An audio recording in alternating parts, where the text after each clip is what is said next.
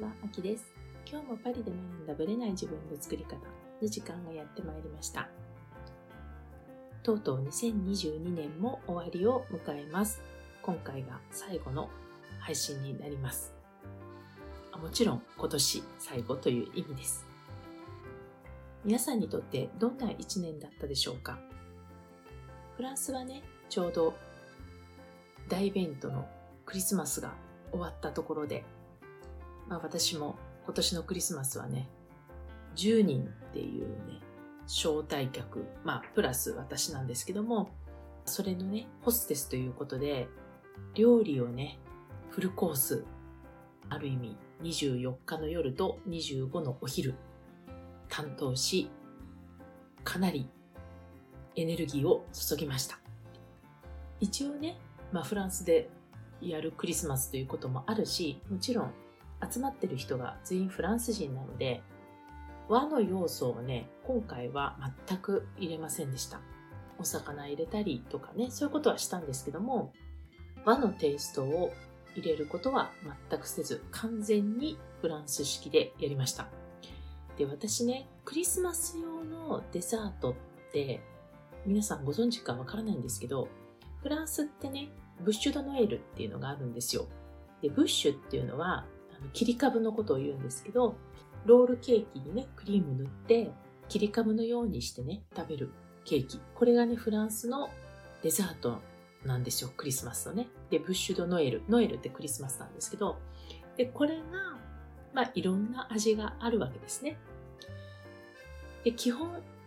このブッシュドノエルっていうのは私は好きではなく、なぜかというと、トラディショナルな典型的なものがバタークリームだからなんですよね。で私、バタークリームがダメで、で、バタークリームだったら別に食べたくないわけですよ。なので、自分が作るデザートというのは、ブッシュが一回も作ったことがないんですね。まあ、要はロールケーキですよ。作ったことがなくて、でもね、バタークリームくらい、ある意味、柔らかいクリームじゃなくてね、しっかり固めのクリームじゃないと、負けないんですよ、ロールケーキってね。で、私はね、まあ、ロールケーキをね、作ったこともないんですよ。基本、本当に家庭で食べるようなね、タルト、フルーツ系のタルトとか、あとティラミス。これはまあ目つぶってでも作れるんですけど、こういう系のものが好きで、チョコレートケーキとか作りますけどね。ロールケーキはね、作ったことがないわけですよ。で、まあ、今回、2回チャレンジしましたね。まあ、家族にね、協力してもらって、11月に1回、12月に1回作って、あ、両方とも12月だったかな。まあ、家族にね、試して、改良点を探り、2回目作り、まあ、最終的には3回目だったんですね。今回10人っていうこともあって、1本のロールケーキだと足りないんですね。なので、まあロールケーキ2本作ってもよかったんですけど、せっかくだったらね、やっぱ好みもあるので変えたいということで、シャーロットっていう、よかったら調べてください。写真で見た方が早いと思うので、まあ大抵はイチゴのシャルロットなんですけども、私はまあ今回季節的にイチゴじゃないっていうのもあるので、フランボワーズにしました。まあ、これもね、クリームはほとんど一緒なんですね。で、私の今回のクリームは生クリームとマスカルポーネを混ぜています。で、こういうのやったりね、あと、その季節に食べるシャポンっていう鶏肉があるんですけど、これは普通の鶏肉を虚勢して虚勢した状態で育てる、まあ、クリスマス用の鶏肉なんですけど、大きいんですよ。一つね、普通3キロ以上はあるんですね。で、私今回森の家でやったんですけども、まあ、ある意味、オーブンに大きすぎて入んないんですよ。これまた。ということで、私はまあ、またこれも2つ作る。ちっちゃいのを2つ買って2個作ったという形ですね。まあ、全部ね、2個作りましてね。25日の分も。まあね、またね、私のメニューなんかどうでもいい話なんですけども、まあ私としては、一応ね、フランス人全員に喜んでもらえる料理を提供できたという充実感のあるクリスマスだったってことと、あとは、やっぱりね、準備は大事。なので、いきなり1回目でロールケーキを作ろうとせずに、2回試作をしたっていうところがね、今までの私ではあまり考えられないことだったので、ここがね、やっぱり自分の中で変化ですね。やっぱり、いきなりチャレンジするっていうのはね、思いっきりはいい、まあ、このマインドとしてはあるんですけど、失敗したら最悪ですからね。まあそういう意味ではね、2回チャレンジ、トライアルをしたっていうのは良かったと思います。まあ私のクリスマスの話はね、まあどうでもいいわけで、この2022年も終え23年に向かうというタイミングで、どんな気持ちで迎えられてるかっていうところをね、今一度考えてほしいんですね。できれば22年がどういう年だったか、ああよかったなとかそういうレベル感ではなく、自分が本当に叶えたかったことが叶ったり、やりきれたのか、その充実度も含めて見直してみることをお勧めします。で、これがね、いい悪いとかじゃないんですよね。これをもとにこの23年どうするかっていう気持ちの入り方が変わると思います。あ、また来年も23年来るなっていうのと、22年は、これはやりきった。これはやり残した。これは良かった。これいまいちだった。っていうところをきちんと見直すことで、23年はさらにここはやっぱり叶えたいんだとかね、もうこの部分はいいから次のステージに行こうとかね、そういう決める一つの示唆になるし、23年に向けてのコミットメントが全く変わってくると思います。で、私はこの23年に向けてね、一つ大きな決断をしたんですね。いやー、今までね、いつも直感でやる、やらないって決めて比較的早いんですけど、今回は悩みましたね。1週間、2週間。2週間は悩んでないけど、10日ぐらい気になってたかな。真剣に悩んで、まあ、自分で決めることではあるんだけれども、やっぱ決めるポイントがね、どこにあるかっていうのがわからなくて、でもね、最終的に人に相談しましたね。やっぱね、自分だけだと視点が定まらないですよね。なので、状況を話して、で、その人はね、こっちにしたらどうとか、そういうことは全く言わずに決めるポイントを教えてくれて、で、どこを見たらいいのかも教えてくれて、で、それで私は最終的に本当にあっさりと決めることができました。まあ、正直、手放すっていう行為をしたんですけども、怖いんですよね。怖いし、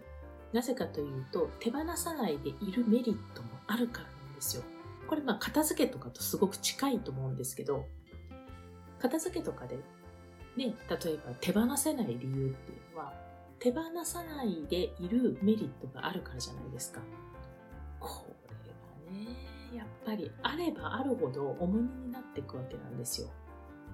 で、どうしても手放さないメリットの方がまあ、現実的なので、今あるものなのでね、比較的イメージしやすいんですよね。で、手放した後の状態ってイメージできないんですよ。だって手放してないから今。なので、怖さがパッとくるんですよね。でも、やっぱり最終的には、自分はどこに行きたいのかっていうとこに行き着きました。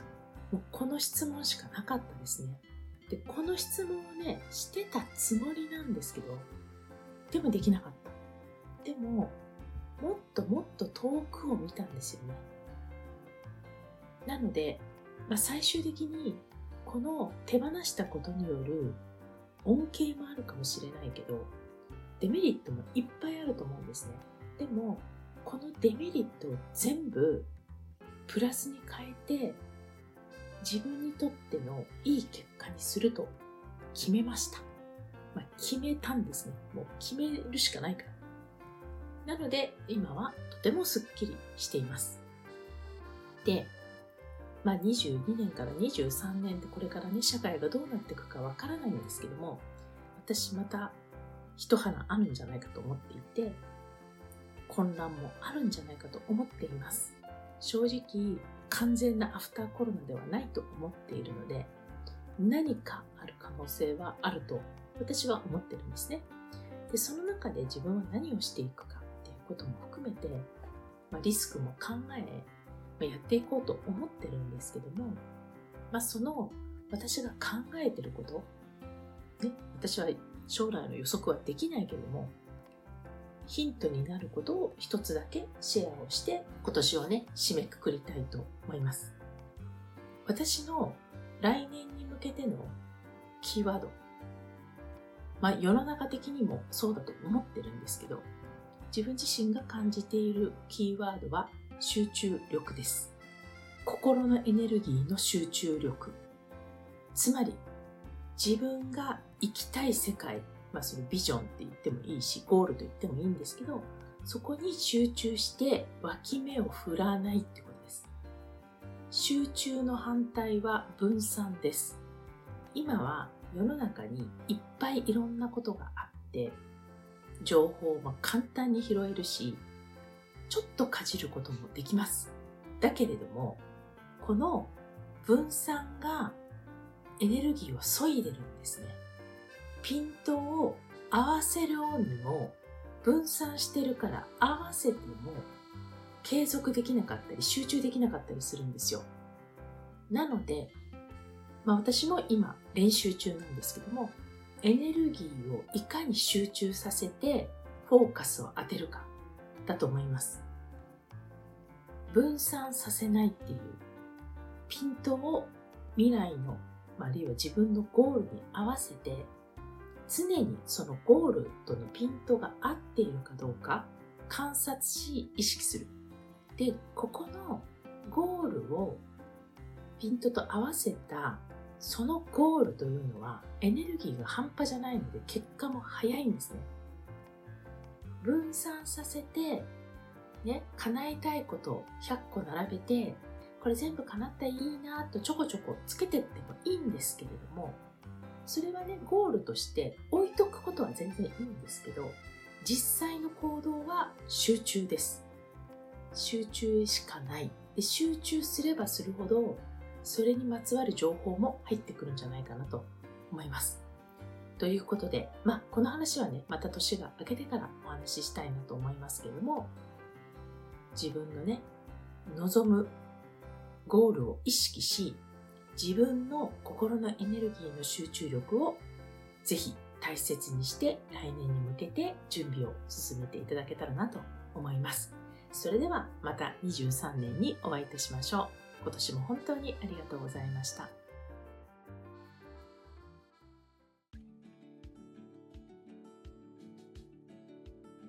はい、本編です。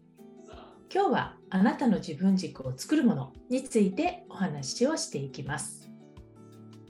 よくね、私自身がセッションで聞く言葉、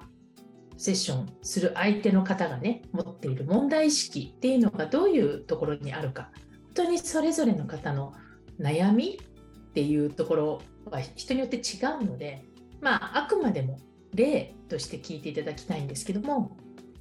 もっと自由に自分の好きなことをしたいとかね。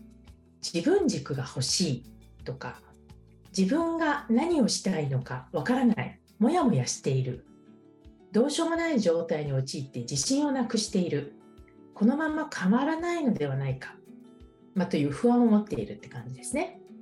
まあ、こんな感じでね、まあ、だんだん増えてきて、まあ、あまりにもだんだん当たり前になってきているのかもしれないんですけど。キーワードは例えばこう自分自分軸あるいは自由好きなことをしてとかねそういう言葉がキーワードになってるんじゃないかなと思うんですよ。でこの辺りからねちょっとお話ししていきたいんですけども大抵私たちが悩んでいる時っていうのは悩みにフォーカスしてるんですね。好きなことをもっとしたいっていう時には好きなことをしたいけどできていないとかね自分軸が欲しいっていうのは自分軸が欲しいけど、まあ、軸がないなとか人の目を気にしてるなとか、まあ、この自分軸が欲しいにも意味が多分ね人によって違うと思うんですけどもとにかくやっぱ共通項は悩みってことなんですよ。人って当たり前ですけれども悩みにフォーカスしているんですね。まあ、困ってるから。当たり前といえば当たり前なんですけども。でこれがね全ての根源なんですよ。で悩みにフォーカスを当てると自分の好きなことをしたいのにできない。できない私。できないことに対する不甲斐なさ。焦り。っていう感じでどんどん悩みにフォーカスすればするほど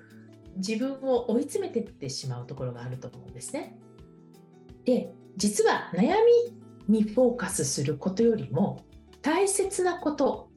これはあなたの理想の状態を知るってことなんですね。悩みではなくてそのできてない自分ではなくて例えば自分軸が欲しいとか言った時は自分軸が整っている状態でどういうところかっていうことにフォーカスを当てることなんですよ。で人っていうのは目の前の悩みにフォーカスが当たっているのであなた自身の理想の状態っていうところに目が向かないんですね。当たり前ですよね。集中してる方向が違うから、ベクトルが違うんですよ。なので、理想の状態は何って言われると、まあ、自分軸が整っているとは言ったり、自由に自分の好きなことをしているとかね、言ったりはするんですけど、それをきちんと明確に言語化できますかということなんですね。はっきりとしたイメージを持っていますかってことなんですよ。これがね、案外できていない人が多いんですよ。ね、これはいい悪いではなくて、そういうものだと思ってください。一個にフォーカスをしていれば、別のベクトルの方向に目がいかなくなるのは当然なんです。でも一番大事なのは、その目の前のできないことをどう解決するかも大事なんだけれど本当はどこなの？何を望んでるの？っていうあなたの本当の理想の状態をきちんと頭の中で描くということが大事なんですね。なのでやはりこの理想の状態を明確に言語化できるかっていうことが非常に大切になっています。ではあなたは自分の理想の状態を明確に言語化できますか？でこの時にぜひぜひやっていただきたいのは条件を一切抜いて考えてみるということなんですね。これ条件を抜かないと自分では理想と思っていても案外理想ではないというケースが多いです。例えば今の状態から抜けられたらいいのでちょっと頑張れば手が届くゴール。例えば収入がプラス何万円上がったら随分楽だよねとかあるじゃないですか。このちょっと頑張れば手が届くゴール。これは条件を一切抜いて考えた時に欲しいゴールなのかっていうことなんですね。あなたにとって本当の理想の状態ですかっていうことなんですよ。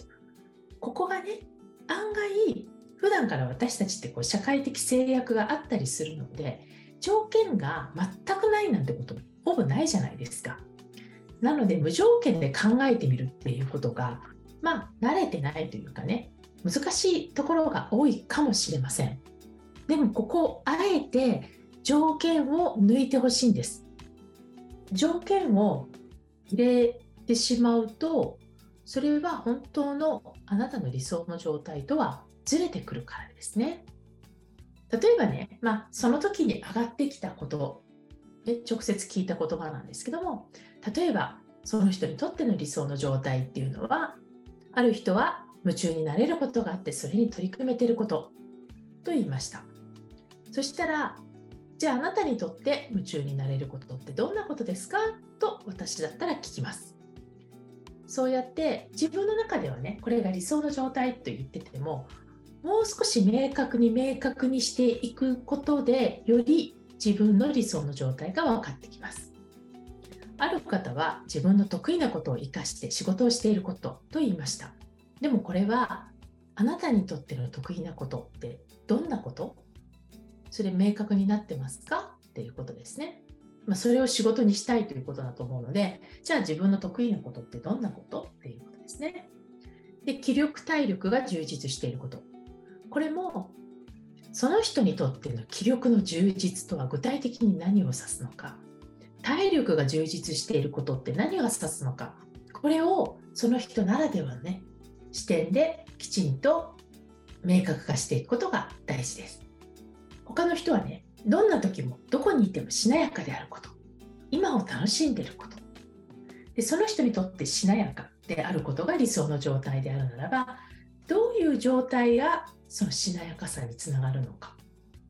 何がしなやかさに関係するのかっていうところを明確化した方がいいですね。あとは幸せを感じることとかね、お金の心配がないこととかいうのも出てきました。これもね、どういう時にあなただったら幸せを感じるんですか？お金の心配がない状態ってどういう状態ですか？っていうことをきちんと明確化します。まあ、これはね、一人ではなかなかできないんで、例えばセッションの中で私が質問を投げかけたりとかするんですけども、まあ、こういうことをヒントにお一人でね、自分で書き出してって、で、同時に自分でツッコミを入れて、どんどんこう掘り下げていくっていうのは結構大事です。そうすると、あなたの理想の状態っていうのが分かってきます。理想の状態をね、イメージするときに大切なこと。これはですね、do よりも be を大切にするってことなんですね。英語の do ですね。それから be。要は動詞、動作よりもその状態 B 動詞の B ですねが大切なんですよ。なぜかというと例えばお金を稼いでるとかビジネスでこういう成果を出しているっていう do をイメージするとそれってね社会的情勢とか環境によって変わってきちゃうじゃないですか。なので do はその B であるための一つの要素として大事なんですけど Do ばかりにフォーカスを当てるよりもその例えば何々の仕事をしているっていうその時の自分の状態はビジネスで結果を出している。その時の自分の状態はっていうところにフォーカス当てることが大事です。どうしてもこれが叶っている。これができている。という do にフォーカスを当てるんだけれどもこの do をフォーカスに当ててしまうと結果に目がいっちゃうんですよね。それができてるできてないみたいな話になっちゃうので人によってはね思うようにいかなくなった時にそれがまあ落ち込んだりとかねやる気がなくなっちゃったりするわけですよ。でも do ではなくてこの B のその時の自分の状態なんですね。例えば誰々といい関係がつながっているとかこう絆が生まれているとかって言った時もその人と一緒にいる時の自分にフォーカスを当てると自分はコントロールできるじゃないですか。相手は分かんないですよね。なので環境状況とか変わっても自分にフォーカスを当てると変わらないんですよ。でそれが私が考える自分軸だと思っています。要は自分にフォーカスを当てて自分の理想の状態でいるそのための今これが自分基準自分軸としての基準になってくるのではないかなと思います。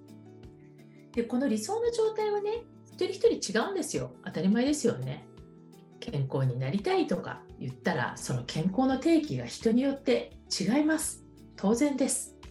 じゃああなたにとっての健康の定義って何ですかっていうことなんですね。あるいは自分の在り方っていうのを考える時にやっぱりどうしても条件とか環境をイメージしてしまう。まあ、これ Do のさっきの話に若干近いんですけども、まあ、こういうお家に住んでいて家族で仲良く過ごしているっていうとそのお家が手に入らないともうダメだとかね家族がいないともうダメなんだみたいな話になっちゃうわけですよ。でも自分の状態は変わらないのでじゃあこういうお家に住んでいて家族で仲良くしているその自分はどんな状態なのか？という自分にフォーカスを当てる練習をしてほしいんです。これが結果的に自分軸につながります。どうしても私たちは環境、条件、まあ、そういったものに目がいってしまいます。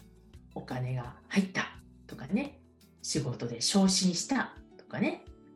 誰々といい関係になったとかね、なんかそういう感じで結果論の do の方に行っちゃうんですけども、それを叶えてる自分はどうなのかっていうところは、どんな条件でも変わんないんですよね。なので、本来の自分に戻ってこれるんですよ。で、その自分にフォーカスを当てる練習をした方がいいよと。それが結果的に自分軸になるよっていう話です。で、イメージしにくい時はね、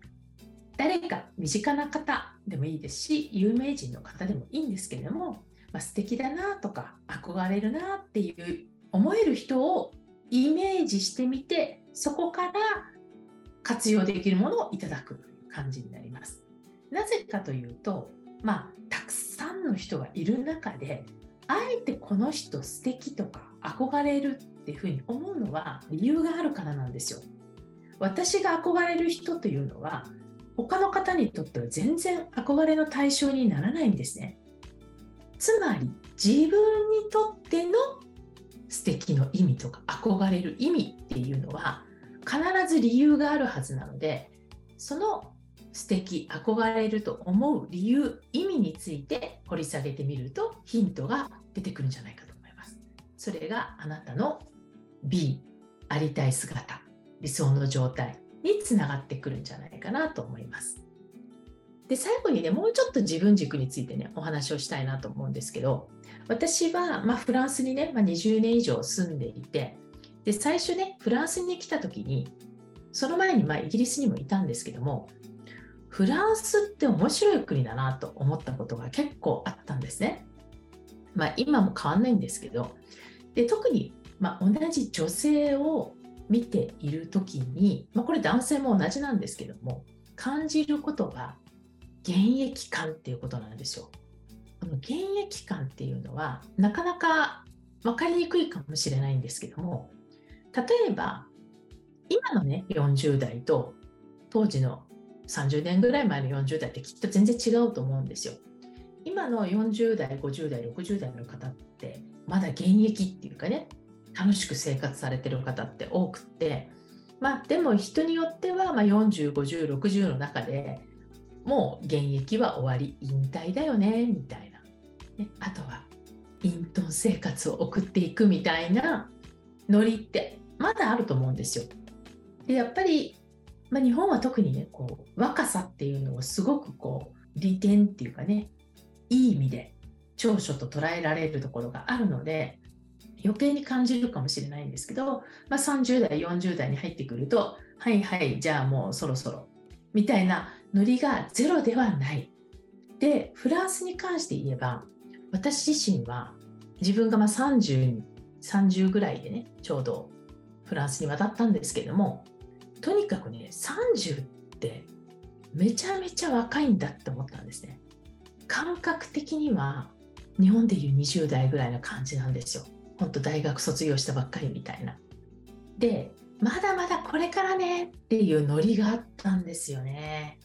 でやっぱり、まあ、30後半ぐらいから、まあ、30代からめちゃめちゃ面白くなってくるよね。40代から本格的よみたいなノリがあったんですね。4050代が本格的。でこの現役感で言えば70代80代の方もすごい現役なんですよ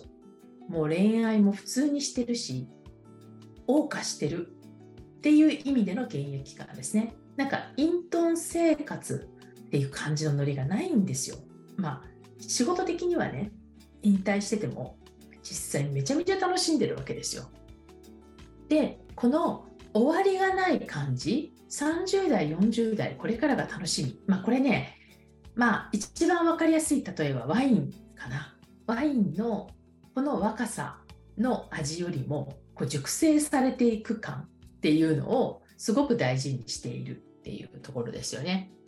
で逆にね学生とかね20代っていうのはもう全然売れてない真っ青なブドウみたいなもう本当にお嬢ちゃんみたいなノリですよ。本当子供扱いいい言い方というかちょっとねひねくれた言い方をすればまあお子ちゃま扱いなんですよ。でこの感覚って日本には私なかったので結構びっくりしたんですよね。イギリス行った時もねここまで現役感をねバーンと出された感じはあんまなかったんですよね。でフランスはすごいなってそこ思いました。でこれをまあ普段のね私が接するクライアントさんにも伝えていきたいと思ったわけですよ。このフランスの考え方が私別にフランス来産ではないんですけどもフランスの考え方があこういう時にね日本の人たちにも参考になるんじゃないかと。でこの考え方をしていくだけでマインドが全然変わっていくんじゃないかなということで伝えてきました。でパリ美学のコンセプト私パリ美学っていうのを主催してるんですけど、まあ、要は自分の人生を自分でクリエイトできるっていうことなんですけどまあそのねコンセプトをはっきり言いますと2つあって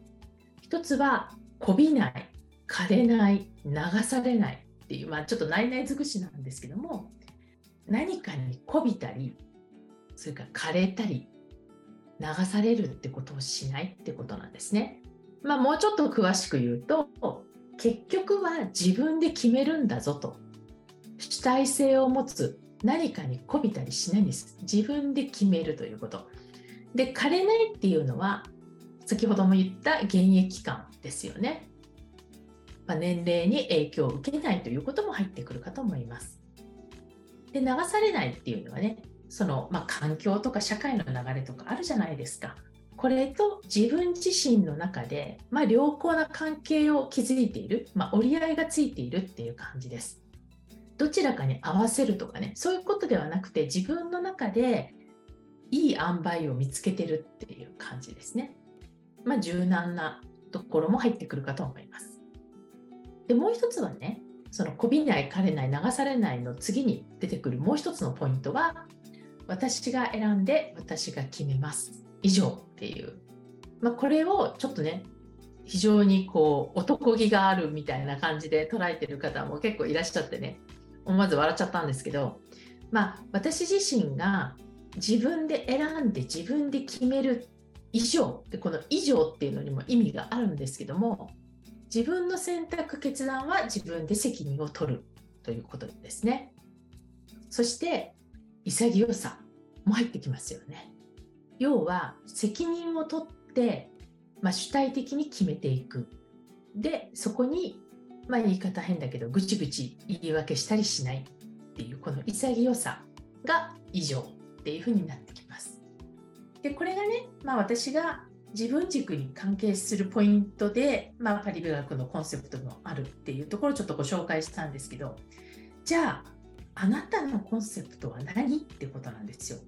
さっきの理想の状態の B とかなりかぶってくるところはあると思います。このコンセプトというのはあなたの信条とかね信念こういったもの価値観もね入ってきますよね。ここに全部凝縮されるんではないかなと思うんですよ。であなたのコンセプトは、まあ、自分の理想に当てはめてぜひぜひ、まあ、別にねいきなり完璧な言葉をね見つける必要はないんですけども自分の標語みたいな感じで作ってみるといいかと思います。それは先ほどの自分軸に関係していく理想の状態あなたの在り方っていうこととも非常に関連しているはずです。でこれをご自身の標語にしてって自分の日常生活に取り入れてほしいんですよ。だってそれを信条として理想の状態もそうでありたいというのにそれを全く日常的に取り入れないまま置いといたらその言葉ってはっきり言って机上の空論で何にもその人のためになってないじゃないですか。なので日常的に取り入れていくということが非常に大切になってきます。で最終的には日常的に取り入れてその標語に沿って生活し行動していくとその標語あるいは自分の理想の状態が自分の基準値、まあ、スタンダードになって自分の、まあ、レベル感が上がっていくということにもつながります。なので自分軸ってこう決めたら終わりの世界ではなくてあるいは自分軸って私これだからで固定されるものでもなくて最終的には自分の未来あるいはその社会状況に合わせて変わっていくものだと思うんですね。その変わっていくポイントっていうものをあらかじめインストールしておくというかね意識化しておくことであなたのスタンダードが変わりあなたのレベルが変わっていきますなのでぜひぜひ自分のねこれからの未来に対して自分の基準値自分のレベルを上げていきたい人はぜひ今日の話をご自身なりの視点でねまとめていただいて自分ごとに当てはめて考えて書き出してみることをお勧めします。これがね短期中期長期で非常に大きな影響を及ぼすしもちろんこれってね変わってってもいいと思いますので全然問題はないんですけども変わってっていく前提でぜひぜひ、まあ、定期的にブラッシュアップしていくっていうのは大事になっていくかなと思います。はい。今日はあなたの自分軸を作るものっていうテーマでお伝えしていきました。また次回お会いしましょう。ありがとうございました。いつも聞いてくださりありがとうございます。この番組は日本時間の毎週木曜日の夜配信されています同じく木曜日日本時間22時から30分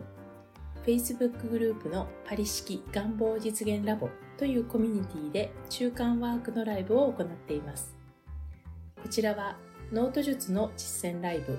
パリ式願望を実現するためのマインドという願望実現が加速するコミュニティです。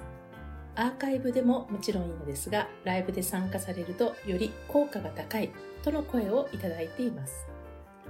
時間が合う場合はアーカイブよりライブでぜひご参加ください。参加されるとノート術の教科書というプレゼントや他の特典もついてきます。